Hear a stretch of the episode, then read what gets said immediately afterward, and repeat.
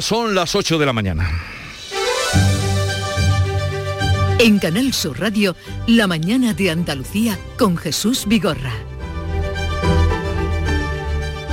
La semana política comenzó con un lunes ajetreado entre los socios de gobierno, PSOE y Podemos, que concluyó con la reunión de la denominada Comisión de Seguimiento de los Acuerdos Pactados entre ambas formaciones, de la que salieron sin acuerdo alguno. No hubo fotos, no hubo comunicado, no hubo preguntas, nadie habló. Solo la vicesecretaria general del PSOE, Adriana Lastra, se limitó a calificar de constructiva dicha reunión y a que seguirán negociando.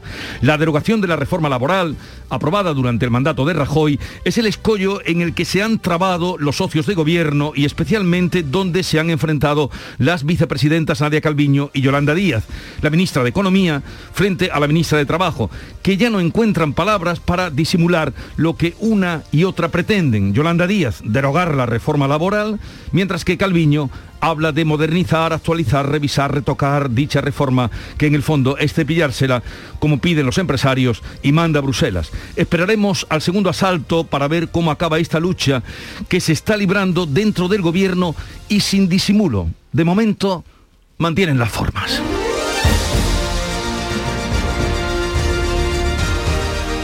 De esta y otras noticias les hablaremos, pero antes vamos a conocer la previsión del tiempo para el día de hoy. Social Energy.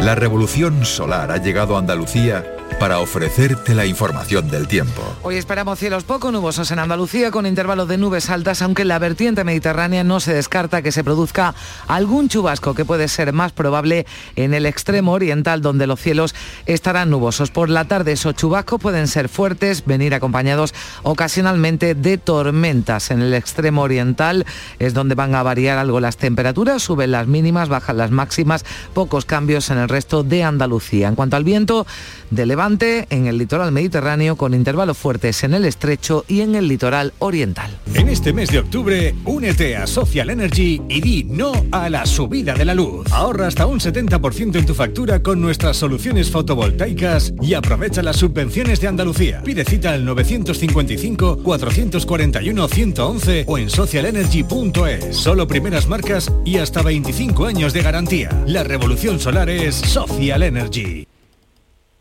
Y ahora la información del tráfico y situación de las carreteras en Andalucía.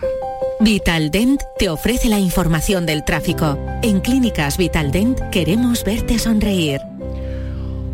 Desde la DGT nos informa Alfonso Martínez. Buenos días. Buenos días. Hasta ahora en la red de carreteras de Andalucía tengan precaución en Cádiz. Hay tráfico lento en la CA33 en San Fernando en dirección Cádiz. También en, Córdoba en la 4, en el Arcángel en ambos sentidos. Eh, también en Málaga en la 7, en la Cala del Moral hacia Cádiz y en Fongirola en este mismo sentido. En la A357 también hay densidad circulatoria en el kilómetro 65 al 55 y en Sevilla dentro de la capital hispalense, dificultades en la 49 en Camas y en la 4 en el entorno de Bellavista, también en la A376 en Dos Hermanas y en la ronda S30 en varios tramos, especial precaución en el puente del Centenario en ambos sentidos. Hola, soy Nuria Fergo y todos los días me levanto con una sonrisa. Haz tú lo mismo y vuelve a sonreír. Este mes en Vitaldent te ofrecen un 20% de descuento en tu tratamiento de implantología. Llama al 900-101-001 y pide tu cita gratis. En Vitaldent quieren verte sonreír. En Canal Sur Radio, la mañana de Andalucía con Jesús Vigorra. Noticias.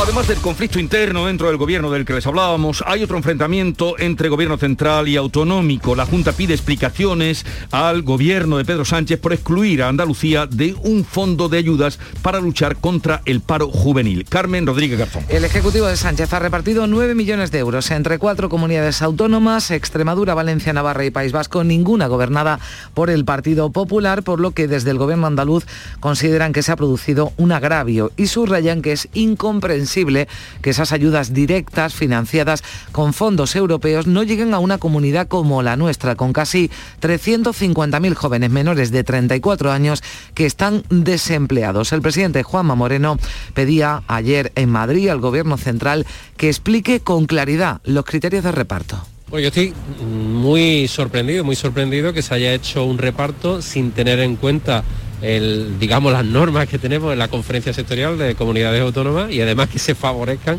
a otras comunidades autónomas y se dejen al margen a Andalucía, que desgraciadamente tiene una tasa de desempleo muy alto. Los socialistas andaluces niegan esa discriminación, asegura la portavoz en el Parlamento, Ángeles Ferri, que nuestra comunidad es una de las que más ayuda recibe del Gobierno central. Si hay algo que, alguien, que, que simboliza y que desde luego marca la serie de identidad del Gobierno central es la cantidad de ayudas que ha prestado Andalucía, que desde luego choca con ese argumento tan falaz del PP de la grave Andalucía. El delegado del Gobierno en nuestra comunidad, Pedro Fernández, dice que Andalucía ha contado este año con una aportación económica histórica para la lucha contra el desempleo que supera los 526 millones de euros. Pero el líder de Ciudadanos y vicepresidente de la Junta, Juan Marín, habla de un claro maltrato a nuestra tierra. Ya estamos cansados de repetir lo mismo, pero es que es la verdad. Es que Andalucía sigue siendo la comunidad autónoma más maltratada por el Partido Popular y por, por, perdón, por el Partido Socialista y por Podemos, por este gobierno de este país. Sencillamente porque hay un gobierno del Partido Popular y de Ciudadanos que funciona. El Gobierno andaluz ha solicitado la convocatoria urgente de la Conferencia Sectorial de Empleo. Frente abierto pues entre la Junta y el Gobierno Central, que también tiene que resolver las discrepancias internas en el seno de la coalición. Anoche terminaba sin acuerdo el encuentro entre PSOE y Unidas Podemos, convocado para abordar la reforma laboral. Aunque ambas formaciones destacaban el buen tono y la cordialidad de la reunión, lo cierto es que no han logrado cerrar un consenso sobre quién debe liderar la negociación, que precisamente es lo que provoca la tensión entre los socios de coalición. Unidas Podemos mantiene que debe ser Yolanda Díaz la que lleve el asunto. Los socialistas hablan de una implicación del gobierno en su conjunto, pero con Nadia Calviño a la cabeza. Antes del encuentro, el portavoz socialista Felipe Sicilia restaba importancia a la disputa y aseguraba que el gobierno es sólido. Si hubiera tanta tensión y si el gobierno estuviera tan mal, créanme que no sería posible sacar todo el paquete legislativo que hemos sacado y permítame, lo fundamental, unos presupuestos para el próximo año.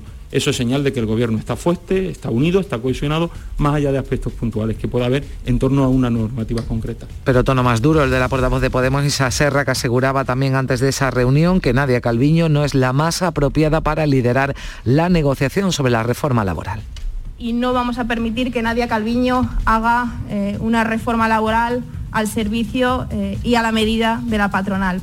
Aunque el presidente del Gobierno, Pedro Sánchez, defendía de esta forma a su vicepresidenta económica. Vicepresidenta, quiero volver a reconocerlo en tu persona. Me enorgullezco de pertenecer y liderar un gobierno que abre estos debates ricos de profundidad tan necesarios para el progreso, la prosperidad y el bienestar de nuestros compatriotas. Para Yolanda Díaz, lo importante es el contenido, no las personas el debate es de contenidos, no es de personas. Y creo que sería bueno que en la otra parte mayoritaria del Gobierno eh, se aclaren, sobre todo porque están dando declaraciones diferentes.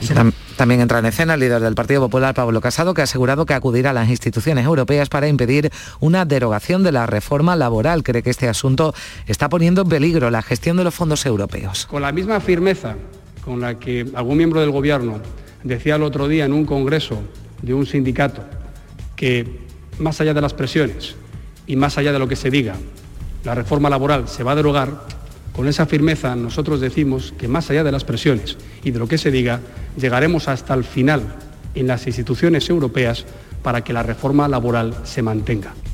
Otro asunto, la evolución de la pandemia que sigue creciendo la tasa de incidencia del COVID en Andalucía, casi medio punto más desde el sábado. Se sitúa en estos momentos en 32 casos por cada 100.000 habitantes. La Consejería de Salud notificaba este lunes además 263 nuevos contagios y un fallecido. El número de hospitalizados es de 166, una cifra que contrasta con los 4.900 pacientes ingresados que había el pasado 1 de febrero. En la UCI son 40 los ingresados por COVID. También sube en España la tasa de incidencia que alcanza los 46,4 casos por cada 100.000 habitantes. Ya se han superado, ya hemos superado los 5 millones de contagios desde el inicio de la pandemia. Aunque preocupa la aparición de la nueva variante Delta Plus, surgida en Reino Unido. En Andalucía de momento solo hay un caso confirmado, pero se vigila especialmente, lo decía el consejero Jesús Aguirre, la frontera con Gibraltar. Ante la cepa Delta Plus, eh, estamos haciendo vigilancia específica en toda la zona del campo de Gibraltar. Hemos tenido más que un caso en agosto, no hemos tenido más casos cepa Delta Plus, que es la que está eh, teniendo gran incidencia ahora mismo en el Reino Unido, pero estamos haciendo una vigilancia especial en todo el campo de Gibraltar.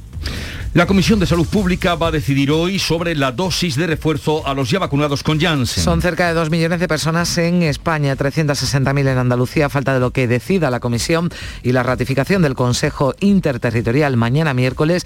El consejero de Salud Jesús Aguirre ha asegurado que ese segundo pinchazo a los inoculados con Janssen va a empezar en Andalucía antes de que termine esta semana. Por otro lado, insistía el consejero en que nuestra comunidad va a seguir siendo obligatorio durante meses el uso de la mascarilla en los patios de los colegios. Y es que tras la decisión de la Comunidad de Madrid de levantar esa prohibición, también Ministerio de Sanidad y comunidades autónomas van a abordar este asunto en su reunión de mañana. En la calle, división de opiniones. Lo veo prematuro. Me parece fatal porque al cibre que ahora está subiendo otra vez, aunque sea poco está subiendo. Los niños no van a guardar la distancia que tienen que guardar de un metro y medio. Cuando vienen a casa de la abuela, no sabemos lo que pueden traer. Mientras el virus exista, la mascarilla obligatoria en la calle y en todas partes. En Almería se investiga el incendio que ha destruido unas 50 chabolas en un asentamiento de Níjar. Dos personas tuvieron que ser atendidas por inhalación de humo. ¿Qué ha pasado, María Jesús Recio? Pues que las 150 personas afectadas que se han quedado sin techo al arder más de 50 infraviviendas han empezado ya a recibir atención por parte de las ONGs que trabajan en la zona. El trabajo de los mediadores, explica María del Mar Cabrerizo, de Mujeres en Zona de Conflicto, es ahora fundamental para prestarles ayuda. Pues vamos a ver cuáles son las necesidades de, de, las personas que están aquí. La mediadora ya está empezando a hablar con algunas mujeres y tal, y bueno, y ahora ya en base a lo que a lo que necesiten, pues iremos interviniendo. Es el tercer incendio que se origina este año en el poblado donde viven cientos de personas. Muchas de ellas trabajan en los invernaderos. Las dos personas atendidas por inhalación de humo se encuentran bien. Los bomberos de Almería han calificado el incendio ya sofocado como muy peligroso. Muchos de ellos tienen bombonas de butano e instalaciones eléctricas en viviendas que son de chapa, plástico y cartones. Ya ha comenzado la selección de jornaleros en Ecuador para la campaña de frutos rojos en Huelva, experiencia piloto que se extiende también a Honduras. Sonia Vela. La iniciativa supone la contratación de 500 trabajadores en esos dos países. Este, desde principios de esta semana, una delegación de las organizaciones agrarias está recorriendo varias ciudades para elegir a los temporeros que van a permanecer en Huelva desde el próximo enero hasta finales de junio del año que viene. Son seis meses en los que se dedicarán a recoger fresas, otros frutos rojos y también cítricos. Se amplía así el mapa de la contratación en origen para los trabajadores del campo en Huelva, que hasta ahora se ha nutrido sobre todo de temporeras marroquíes. Y en Cádiz habrá huelga, está convocada, huelga del metal, en noviembre. Salud, Botaro. El bloqueo del convenio colectivo y la pérdida de derechos laborales que afecta a unos 20.000 trabajadores en la provincia ha llevado a los sindicatos a convocar protestas el 9 y el 10 de noviembre que podría ser indefinida a partir del 16 si no hay acuerdo con la patronal. El responsable de industria de la UGT es Antonio Montoro. Y encima pues, te quiere aumentar el número de horas de trabajo, te quiere quitarte dos pagas extraordinarias, que no haya ninguna retribución económica eh, en los años de convenio. Así que ante esta situación pues no nos lleva a otra. Esta no es la manera de salir de una crisis. La patronal, por su parte, considera que hay alternativas a la huelga y no ve conveniente un conflicto laboral en este momento, según ha podido saber Canal Sur Radio. 8-13 minutos de la mañana sintonizan Canal Sur Radio.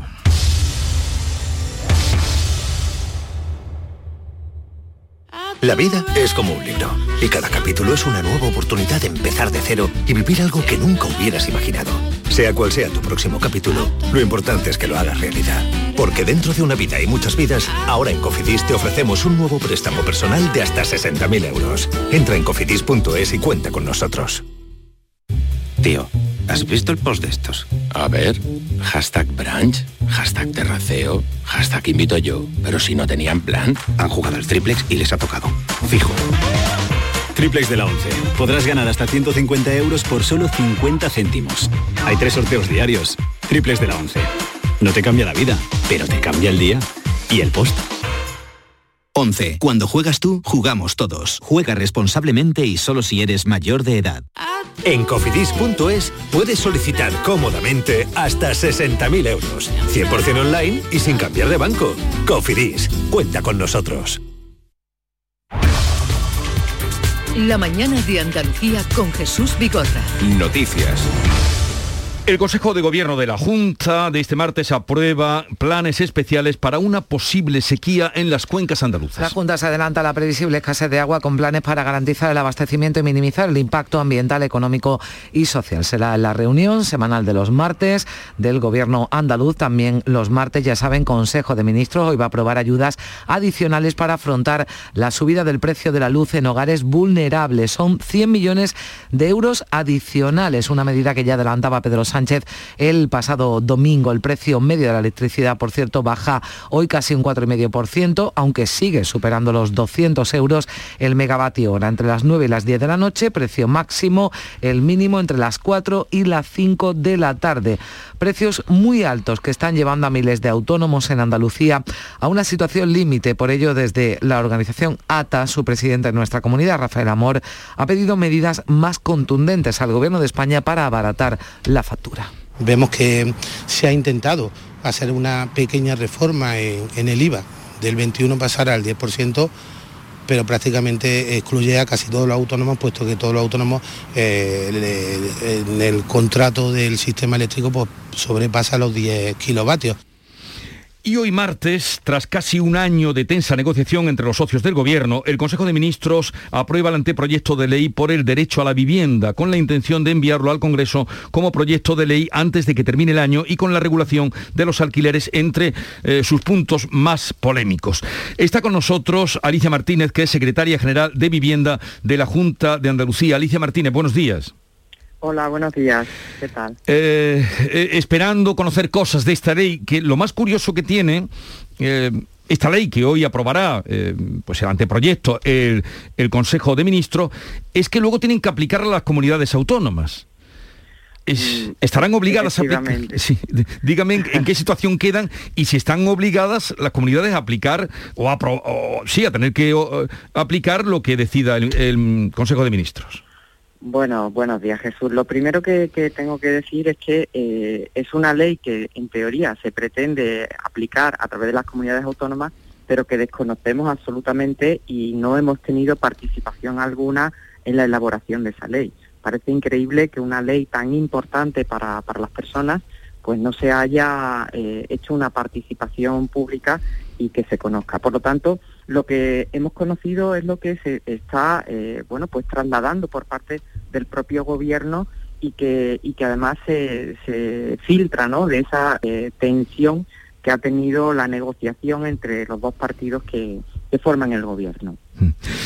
Efectivamente, como usted dice, antes de que se apruebe se han filtrado mm, casi punto por punto, mm, a través de los medios de comunicación, los aspectos de, de esta ley. Por ejemplo, ¿cuántas viviendas vacías hay en Andalucía?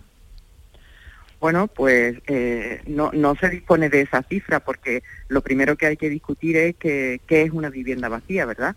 Hoy día eh, sería un concepto que, que habría que, modular eh, la movilidad de las personas, la forma de habitar. yo creo que el foco no es ese, la cuestión es en ver cuáles son las viviendas que se necesitan para ofrecer a, a las personas que quieren hoy en día formar un hogar.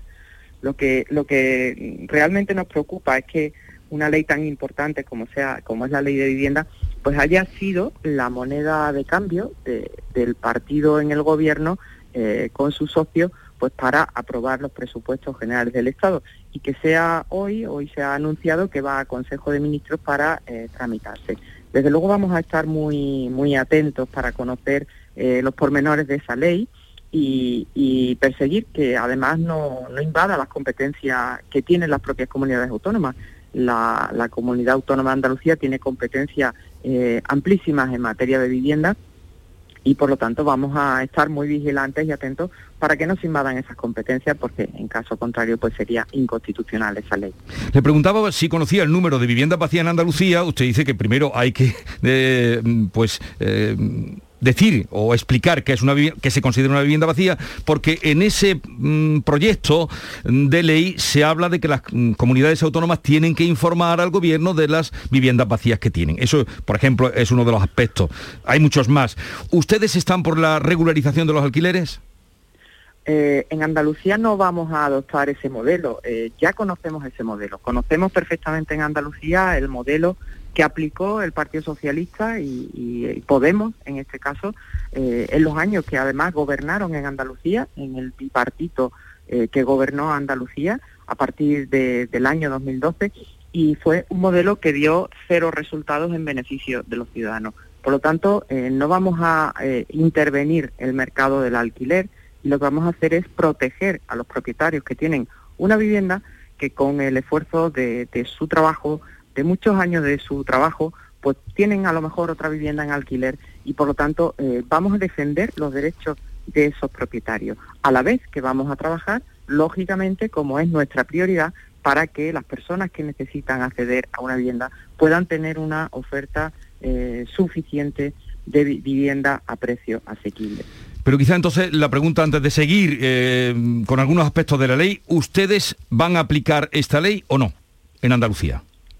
Nosotros tenemos nuestro propio modelo y no vamos a aplicar ningún modelo de ley que eh, agreda pues, los derechos de los propietarios. No vamos a aplicar medidas intervencionistas porque estamos convencidos de que lo que produce es el efecto contrario y, los hechos eh, lo demuestran como se ha aplicado en otras, en otras ciudades, en otras eh, comunidades, en Europa, en París o en Berlín o en Estocolmo y, por lo tanto lo que eh, producen estas medidas populistas eh, son ineficaces y producen el efecto contrario.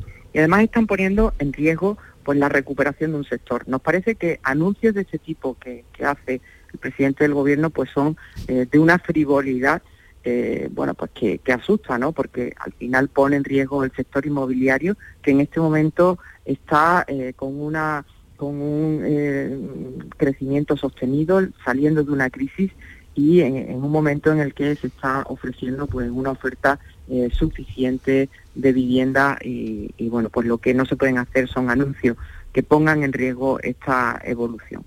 Estamos hablando con Alicia Martínez, secretaria general de Vivienda de la Junta de Andalucía. Le pregunta a Carmen Rodríguez Garzón. Sí, hola señora Martínez, ¿qué tal? Buenos días. Usted hablaba de que van a garantizar la protección a los propietarios. ¿Cómo lo van a hacer, teniendo en cuenta que tampoco se conocen mucho más detalles de esa ley? Bueno, eh, ya decíamos al principio que las competencias son de las comunidades autónomas.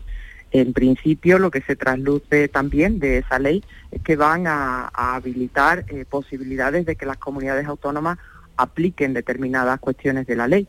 Ya decimos de antemano que Andalucía tiene un modelo propio, un modelo que lo que promueve es la defensa de la seguridad jurídica en materia de vivienda, la defensa de los derechos de los propietarios y en aquellas eh, situaciones en las que hay que impulsar eh, el acceso a la vivienda, lo que estamos haciendo es un modelo absolutamente diferente, que es promover nueva vivienda a precio asequible.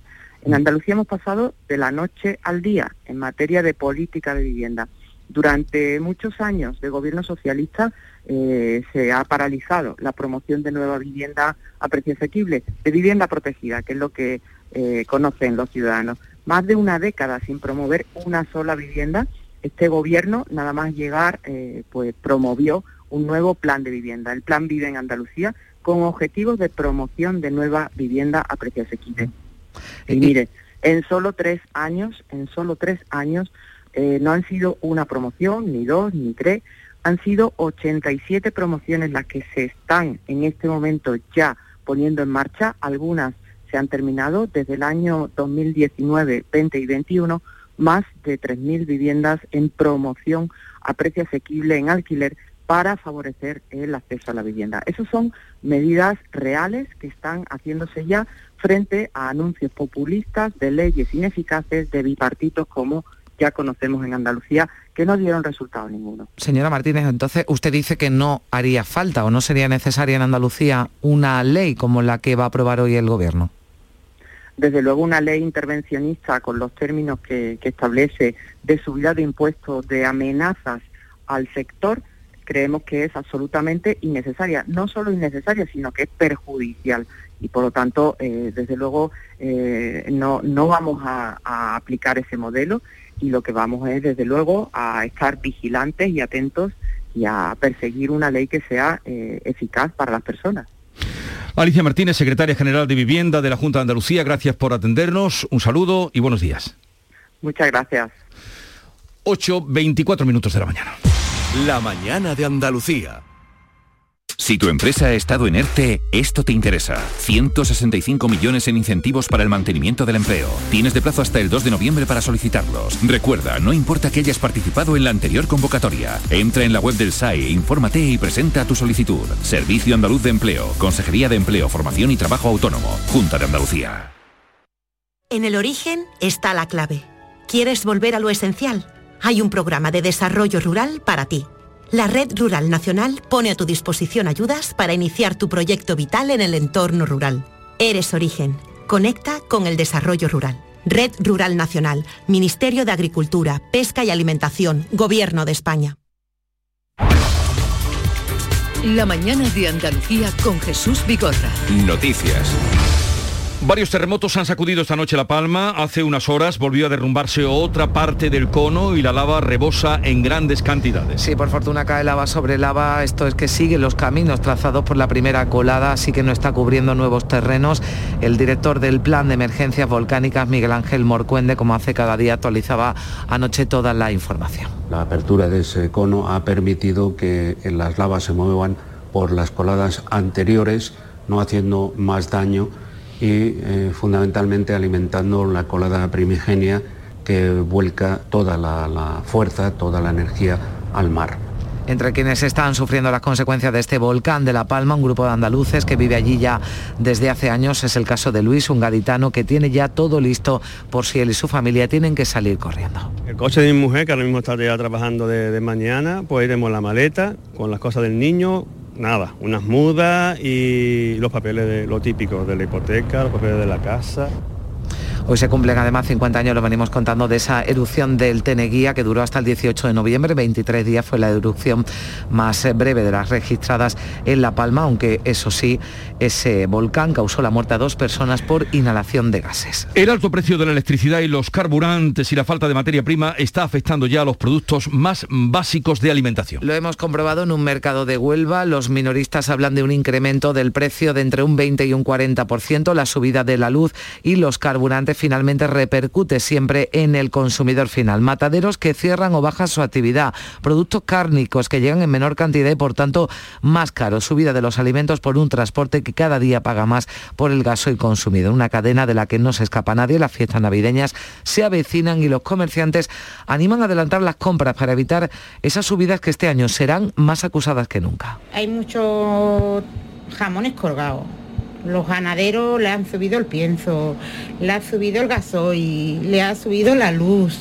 Un secadero está pagando al mes de media cerca de 2.000 euros más al mes por la subida de la luz. Pues tan carecido el producto, una barbaridad. Y la crisis de los microchips del transporte amenaza el Black Friday y los regalos de Navidad. Es enviar ya, lo venimos contando, un contenedor de mercancía desde China hasta España cuesta normalmente 2.000 euros y ahora se llegan a pagar hasta 14.000 euros a causa del encarecimiento del transporte. Leticia Chen, que es la presidenta de la Cámara de Cooperación Hispano-China, lo explicaba en el Mirador de Andalucía de Canal Sur Radio anoche. Está, está todo fuera y no, no tiene retorno. Ahora mismo, un contenedor eh, de 40 pies antes le costaba 2.000, ahora le cuesta entre 13.000 y 14.000 euros.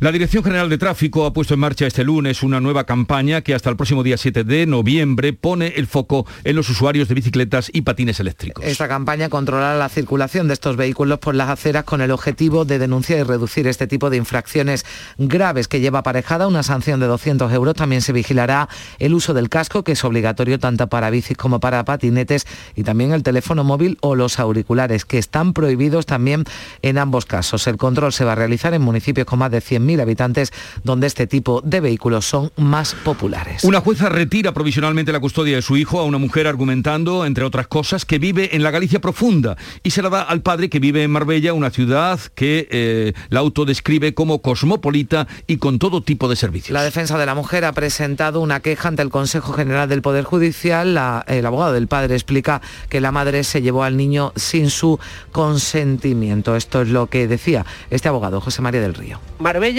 o ese concelo del pueblo gallego. No, eso también ha tenido que ser objeto de consideración por una juez que ya ha visto que esta señora ha incumplido la ley y por una juez que ha visto que esta señora se ha ido sin su hijo dejando al padre desasistido. Y justamente ayer, en el aniversario del nacimiento de Picasso, tuvo lugar el acto de constitución de la Comisión Nacional para la conmemoración en 2023 del 50 aniversario de la muerte del pintor. Acto de constitución al que acudía el presidente de la Junta, que destacaba también que se va a cumplir en 2023 el 20 aniversario del Museo Picasso de Málaga, del que ha dicho el presidente que genera un importante interés para muchos sectores como el turismo y que pone a Andalucía en el mapa dentro del mundo picasiano. Así llegamos a las ocho y media de la mañana, tiempo ahora para la información local. En la mañana de Andalucía de Canal Sur Radio, las noticias de Sevilla. Con Pilar González. Hola, buenos días. A esa hora hay retenciones en el centenario de 7 kilómetros sentido Huelva y 3 en sentido Cádiz. En la entrada a Sevilla hay 2 kilómetros por el Alamillo, 4 en la A49, 2 en su continuidad por el Patrocinio, 3 en la autovía de Utrera, 1 en la de Coria, 1 en la de San Juan y 3 en Bellavista, 2 en el nudo de la Gota de Leche, otros 2 en sentido Ronda Urbana Norte, donde el tráfico es intenso a la altura de San Lázaro y Pino Montano. También el tráfico intenso en la entrada a la ciudad por la avenida Juan Pablo II, en la ronda del Tamarguillo, sentido Avenida de la Paz, en Palmera, sentido Colón, y en la ronda de Capuchinos, a la altura de María Luisa. Hoy tenemos, de, de María Auxiliadora, quería decir, hoy tenemos el cielo despejado, el viento variable flojo, la máxima prevista es de 27 grados y a esta hora tenemos 15 grados en la capital.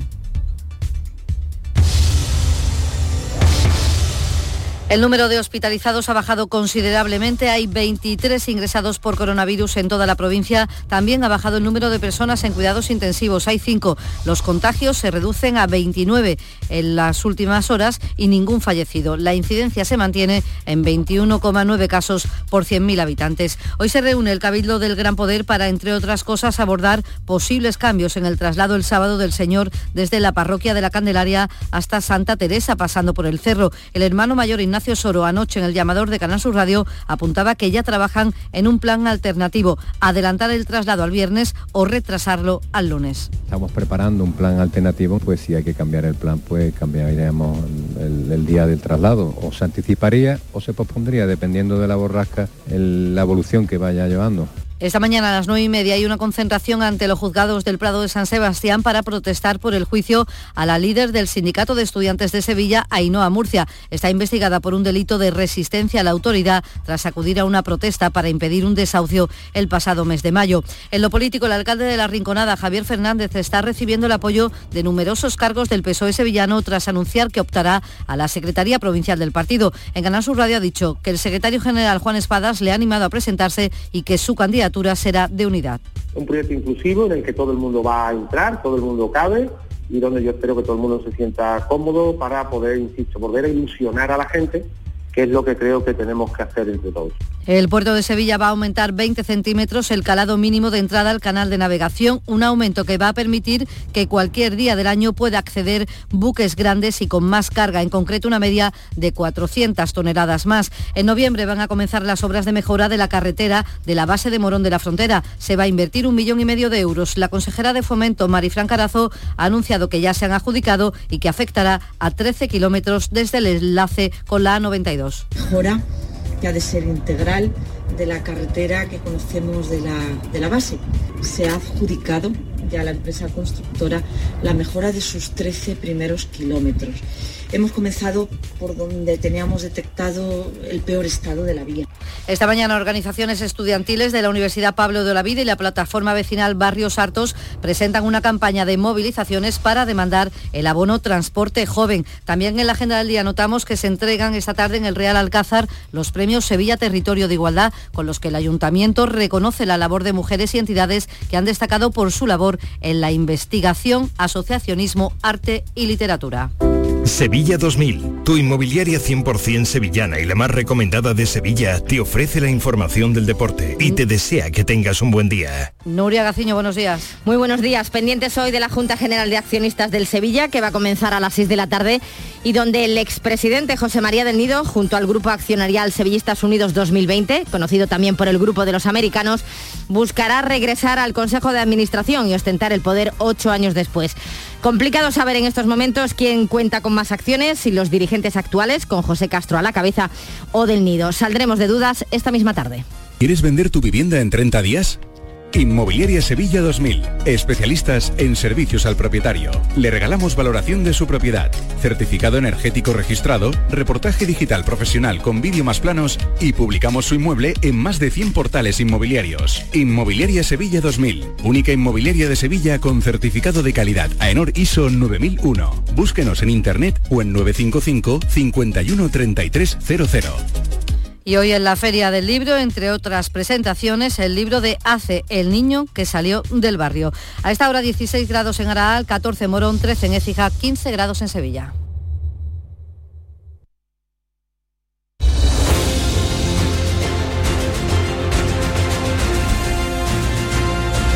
...8.35 minutos de la mañana y vamos a abrir mesa de diálogo mm, en fin, constructiva, con Rosana Sáenz, que es presidenta de la Asociación de la Prensa de Jerez. Buenos días, Rosana. Buenos días a todos. Eh, bienvenida. Teresa López Pavón, delegada del Mundo Andalucía. Buenos días, Teresa. Muy buenos días. Y Teodoro León Gross, jefe de otra mesa, mesa de análisis en eh, Canal Sur Televisión cada día a la una menos 10. Buenos días, Teodoro. ¿Qué tal, Jesús? buenos días. Encantado de veros. Pues igualmente, es un placer. Ahora entramos en conversación. Bueno, todavía no se ve muy bien.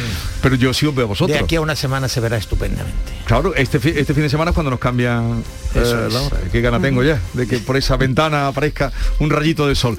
Enseguida entramos en conversación para mm, comentar la actualidad. Montepío, ¿en qué podemos ayudarle? Quería saber si mi seguro de salud tiene cobertura fuera de Andalucía. Claro que sí, en toda España. Y si viaja al extranjero, cuenta con asistencia en caso de urgencia.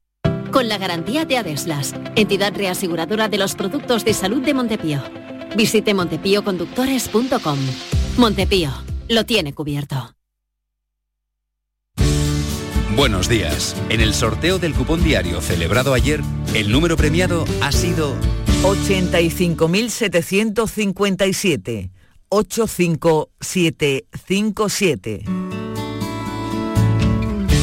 Asimismo, el número de serie correspondiente a la paga, premiado con 3.000 euros al mes durante 25 años, ha sido 26026. Hoy, como cada día, hay un vendedor muy cerca de ti repartiendo ilusión. Disfruta del día y recuerda, con los sorteos de la 11, la ilusión se cumple. En el origen está la clave. ¿Quieres volver a lo esencial? Hay un programa de desarrollo rural para ti. Para ti, que quieres emprender un camino cerca de la tierra. Estos programas te ofrecen la oportunidad que estabas buscando. La Red Rural Nacional pone a tu disposición ayudas para iniciar tu proyecto vital en el entorno rural. Eres origen. Conecta con el desarrollo rural. Red Rural Nacional, Ministerio de Agricultura, Pesca y Alimentación, Gobierno de España. La actualidad y las novedades en salud, las noticias sobre investigación médica, prevención, terapias y un consultorio para responder a tus dudas. Envíanos tus consultas en una nota de voz al 616-135-135. 616-135-135. Por tu salud con Enrique Jesús Moreno. De lunes a viernes desde las 6 de la tarde. Quédate en Canal Sur Radio la radio de Andalucía. No todas las caídas son mala suerte. Tampoco pienses que este traspiés por algo será.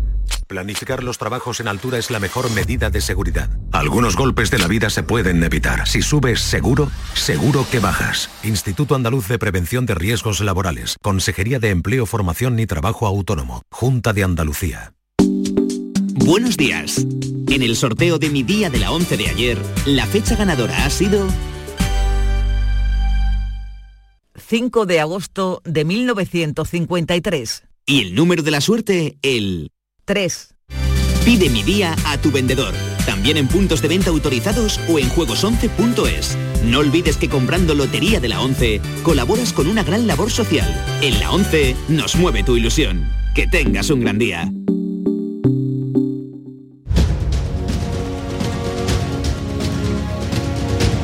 En Canal Sur Radio la mañana de Andalucía con Jesús Vigorra. Y como ya saludábamos con Rosana, Teresa y Teodoro León Gross, Teo. A ver, acabo de entrevistar a Alicia Martínez, que es la secretaria general de Vivienda de la Junta de Andalucía. Por el motivo de eh, la ley que va a aprobar, bueno, anteproyecto de ley que va a aprobar hoy el Consejo de Ministros mm, de vivienda, que se ha filtrado todo. Tenemos aquí la lista, vosotros lo tenéis, que sois gente bien informada. Eh, Alquileres, regulación de alquileres, subida del IBI hasta un 150%. Y cuando le estaba preguntando a Alicia Martínez por algunos de los aspectos concretos, en vista de que porque claro, esta ley la tiene que aplicar luego las comunidades autónomas. Le he dicho, pero bueno, ¿ustedes van a aplicar la ley? ¿Sí o no? Y me ha dicho esto. Desde luego una ley intervencionista con los términos que, que establece de subida de impuestos, de amenazas al sector, creemos que es absolutamente innecesaria. No solo innecesaria, sino que es perjudicial. Y por lo tanto, eh, desde luego, eh, no, no vamos a, a aplicar ese modelo. Y ahora, entonces, ¿para qué sirve esa ley? Bueno, esa ley da crea un marco regulatorio que permite a las comunidades autónomas con competencias en el ámbito de la vivienda pues eh, con cierta discrecionalidad, como es lógico, porque entre otras cosas la realidad de la vivienda no es la misma en todos los territorios. España es muy diversa y desde luego no tiene nada que ver, por ejemplo, el entorno de las ciudades, que eso que se llaman las zonas tensionadas y las eh, zonas de interior, etcétera. Bueno, pues que las comunidades, eh, mm, por ejemplo, pues en el caso de Andalucía, en el caso de las comunidades del Partido Popular, es- desde el principio es obvio que esa subida del IBI que está prevista potencialmente en la ley, pues va a contracorriente de- de sus eh, planteamientos ideológicos y, de- y- y- y presupuestarios. Y bueno, mm, eh, las comunidades tienen que tener cierto margen para actuar. Yo, yo no me escandalizaría. Lo que sí creo es que hay que evitar transmitir la imagen de que por el mero hecho de que sea una ley que venga de otro gobierno o de otro partido, eh, automatizadamente eh, ya, ya sea refutada. Creo que eso es un mal mensaje.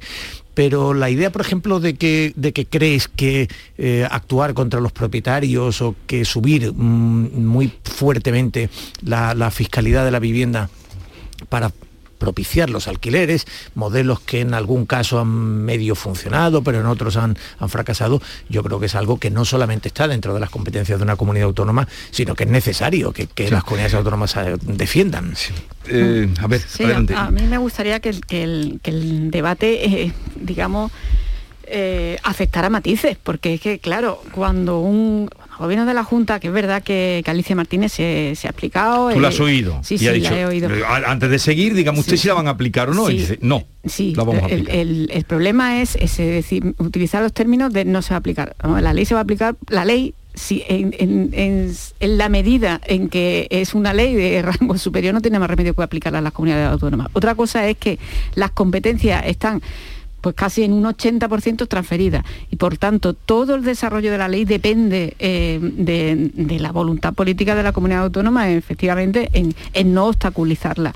No hay, no existe la insumisión institucional, eso hay que descartarlo ya incluso en términos de debate, es decir, no, no, no cabe decir no se va a aplicar en Andalucía, como no, como no cupo cuando se aprobó la, la ley de educación y, en tantos otros proyectos en los que han chocado, digamos, eh, la, eh, digamos, los criterios de la Junta de Andalucía con los del Gobierno. No cabe decir no se aplica. Ahora bien, como todo el desarrollo de la ley depende de las comunidades autónomas, por ejemplo, todo lo que tiene que ver con la declaración de, zona tensionada, ¿no? Pues eh, evidentemente hay muchos instrumentos, la Junta tiene muchos instrumentos para entorpecer, para minimizar, para matizar, en fin, para, para hacer una aplicación, digamos, en función de, su, de sus propios criterios, ¿no? Y ahí es donde probablemente ese margen es tan amplio que efectivamente la, la efectividad de esa ley pues, puede quedar muy en entredicho. Dicho esto, a mí no me parece mal que haya una declaración de zonas como, como ocurre, por ejemplo, con los bares, ¿no? Todo el mundo sabe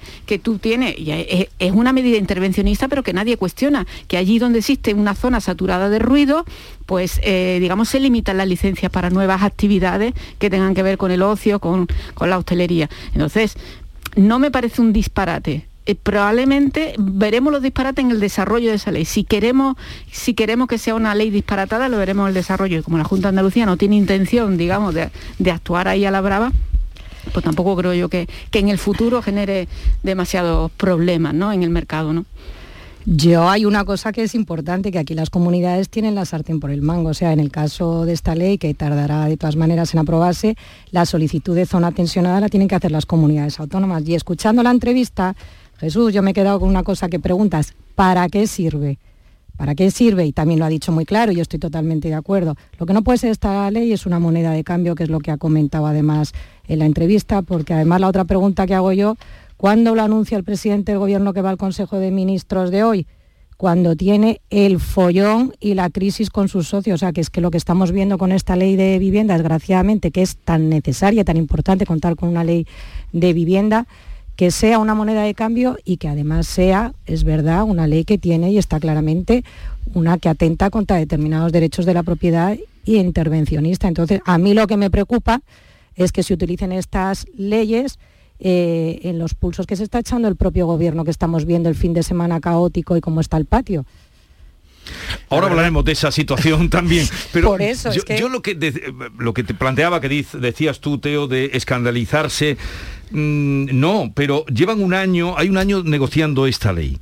Y, y resulta que, como sabemos, y eh, Teresa lo recordaba, esta ley la tienen que aplicar las comunidades autónomas y no entrará hasta el año 24. Entonces, ¿por qué no se mm, ajusta mejor No se o comunidades autónomas. se Va, bueno, consensúa? bueno, no, no. Para que eh, por parte de, de aquí o de otra Porque la necesitan urgente. Supongo que no te ha sorprendido o te está sorprendiendo a nivel Capitán Renault en Casablanca cuando ve que, que- que en, el, Aquí se que en juega. aquel, en aquel Aquí no se casino consensúa. del que cobraba habitualmente mordidas.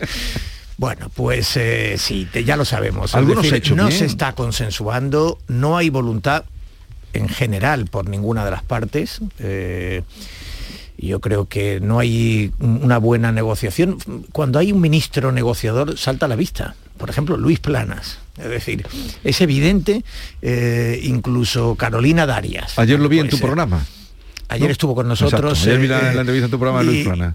Sí, sí, le- le- y le pregunté además, le dije, pero bueno, va- va- han pedido a Andalucía una bilateral. Eh, por supuesto, inmediatamente mi querida consejera, tal, tal, será recibida en bilateral, pero además seguiré. Bueno, vale, perfecto. Es decir, esa es la actitud que. te- eh, eh, sin embargo, vemos a ministras del gobierno acusándose de actuar unilateralmente. Y digo, bueno, si, si dentro de los gobiernos ya sabemos que a veces hay problemas. Antes decía Teresa lo de la insumisión institucional. No hay insumisión institucional pero a veces hay un nivel de tensión institucional importantísimo eh, que impide negociaciones o que lleva a que la líder de un partido político acuse de prevaricar a los otros dos poderes del Estado. En Mm. fin, eh, eh, eh, todo esto forma parte también de la política, pero, pero de la mala política. Pero Sí, nos no, parece yo- curioso. No, no, no es que yo piense que no hay es- insumisión institucional, claro que la hay y la puede haber. Yo es que lo que me niego a admitirlo como parte de- de- del juego legítimo de la política. No, mire usted, no. Insumisión no cabe entre instituciones, ¿no? Porque entonces los ciudadanos, pues no, mm, anchas castillas, ¿no? O sea, ley que no me guste, pues ley que no, que no asumo, ¿no? Pero no es curioso, además, cuando lo anuncia el presidente del gobierno que va al Consejo de Ministros cuando tenemos ese caos, es que lo que no se puede, yo sigo defendiendo la misma idea, lo que tú no puedes es eh, legislar a golpe de contentar a los socios para sacar adelante unos presupuestos y para seguir sobre todo en el poder, es que es la forma que estamos viendo día tras día de este presidente. Entonces, cuando de repente se anuncia que va al Consejo de Ministros de hoy con esas prisas, es que claro, Hombre, yo no sé si, si piensa mal y acertarás.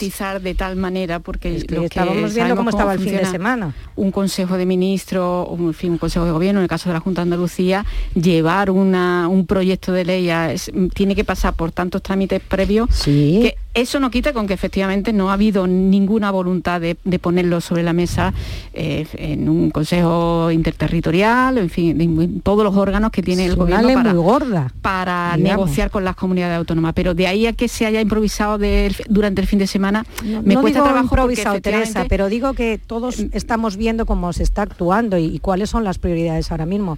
Y en esta ley de vivienda es verdad que este presidente, igual que anunció eh, deprisa y corriendo el tema de las mascarillas, además, cuando le surgen las crisis y son más ondas con sus socios, de repente nos saca de la chistera eh, todo lo que les contenta a sus socios y en este caso la ley de vivienda.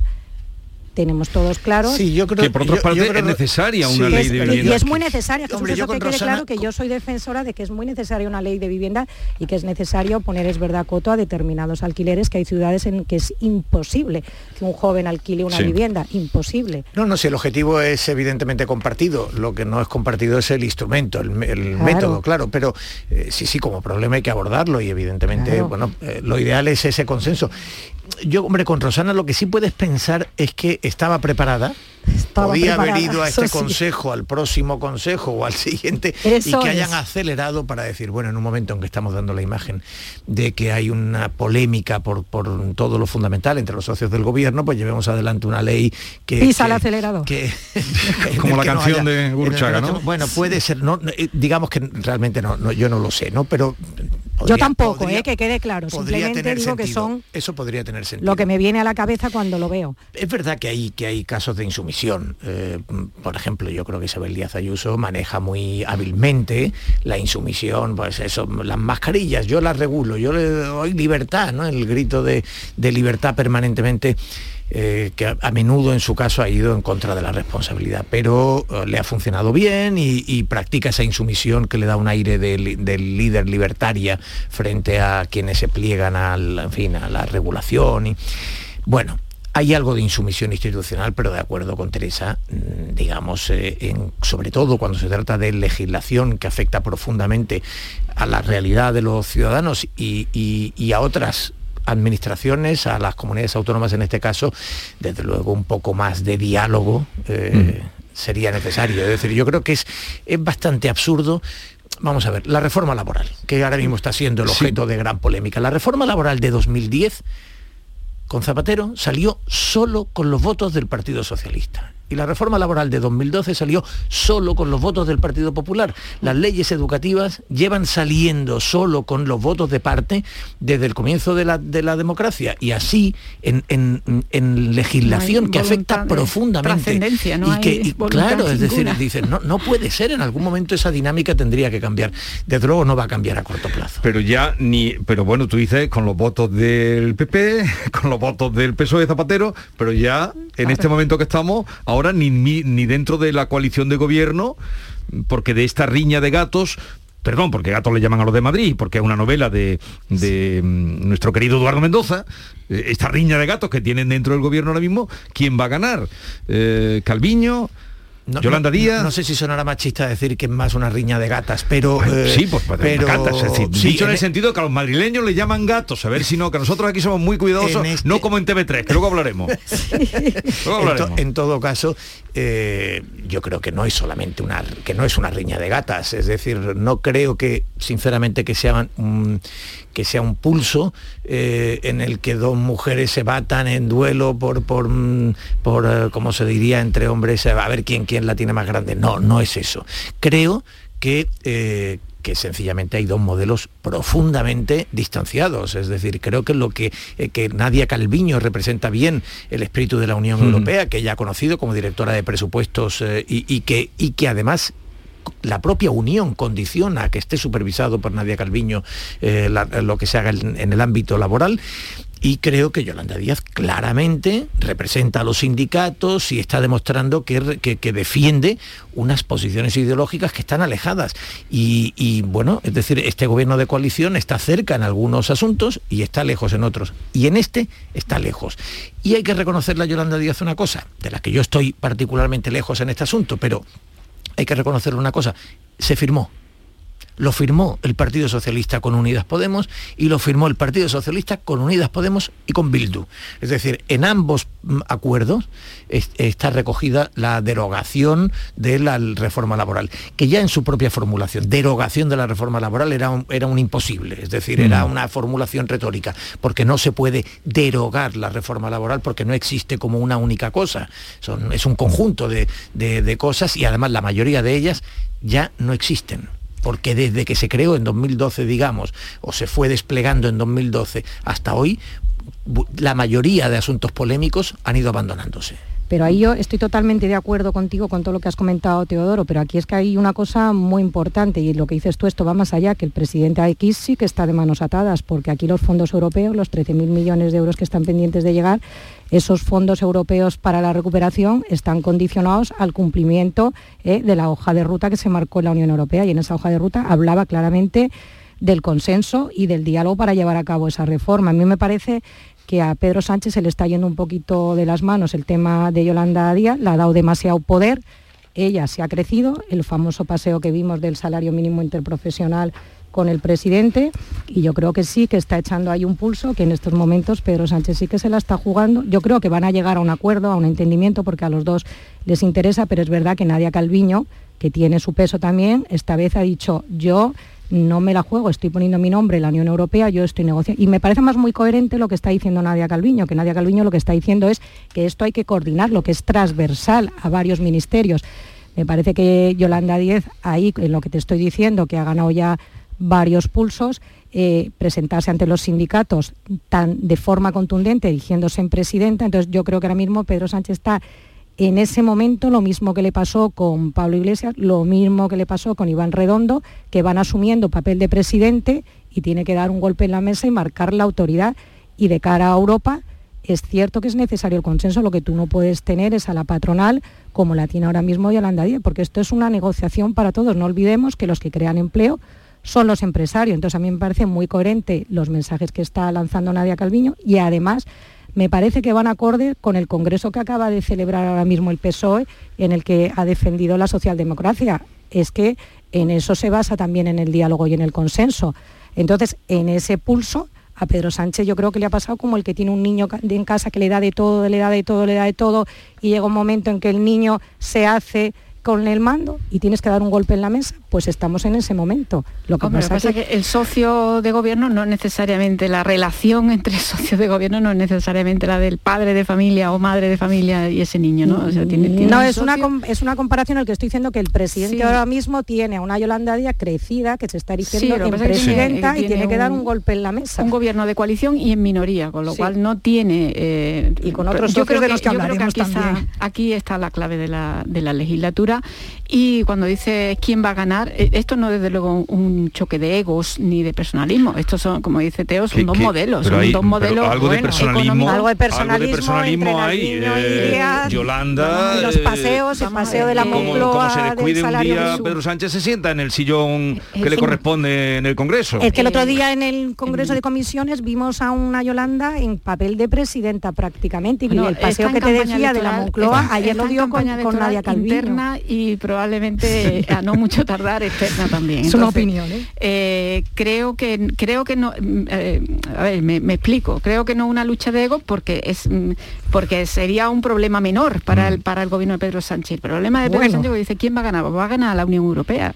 es que va a ganar Europa que es que hay 13.000 millones sobre la mesa que, tienen que venir por el mango y no va a permitir probablemente una reforma porque derogar pueden estar los dos de acuerdo de la derogación de la reforma laboral la pregunta es para qué o sea, ¿para qué? Y lo que plantea Europa es precisamente una flexibilización del, mercado laboral, no todo lo contrario, que es lo que ha puesto sobre la mesa Yolanda Díaz. Entonces, claro, derogar, pues hasta ahí, hasta ahí están de acuerdo. El problema es lo que no están de acuerdo, donde no se ponen de acuerdo es derogar para qué. Para dialogar. claro, entonces, probablemente esa diferencia, primero, de concepto, entre las dos ministras entre las dos vicepresidentas es, es sustancial, pero es que además eh, las posiciones de Yolanda Díaz son absolutamente compatibles con lo que está pidiendo eh, la Unión Europea a España, ¿no? en términos de, mercado laboral. Entonces, ahí probablemente todas las de, de ganar, pues la tiene. Pero, es que Yolanda Díaz ha amenazado hasta Tú estás hablando de ganar. Era una, cosa, una manera de simplificar. No, pero son dos, dos eh, que no creo que sea un choque de ego. Son dos conceptos y, y probablemente son dos modelos que van a decidir la, duración de la legislatura. Teresa, pero mira hasta dónde llega el pulso. Es que en el confidencial hoy se leía que Yolanda Díaz amenaza con marcharse. Y pues, es que pues, le está poniendo entre las cuerdas cuando todos sabemos que van a tener que llegar a un acuerdo porque y, no les ir a elecciones pero dudo yo mucho que Yolanda Díaz no le interesa imponer su criterio no que tienen ahora dudo, que, dudo que, la que que yo es que logre imponer su criterio de una en una. Yo, Rosana. lo que ocurre lo que ocurre nos quedan dos minutos minuto y medio venga lo que creo es que en este momento Unidas Podemos, y ayer escuchando a Pablo Iglesias se veía muy claro, Yolanda ya ha ganado.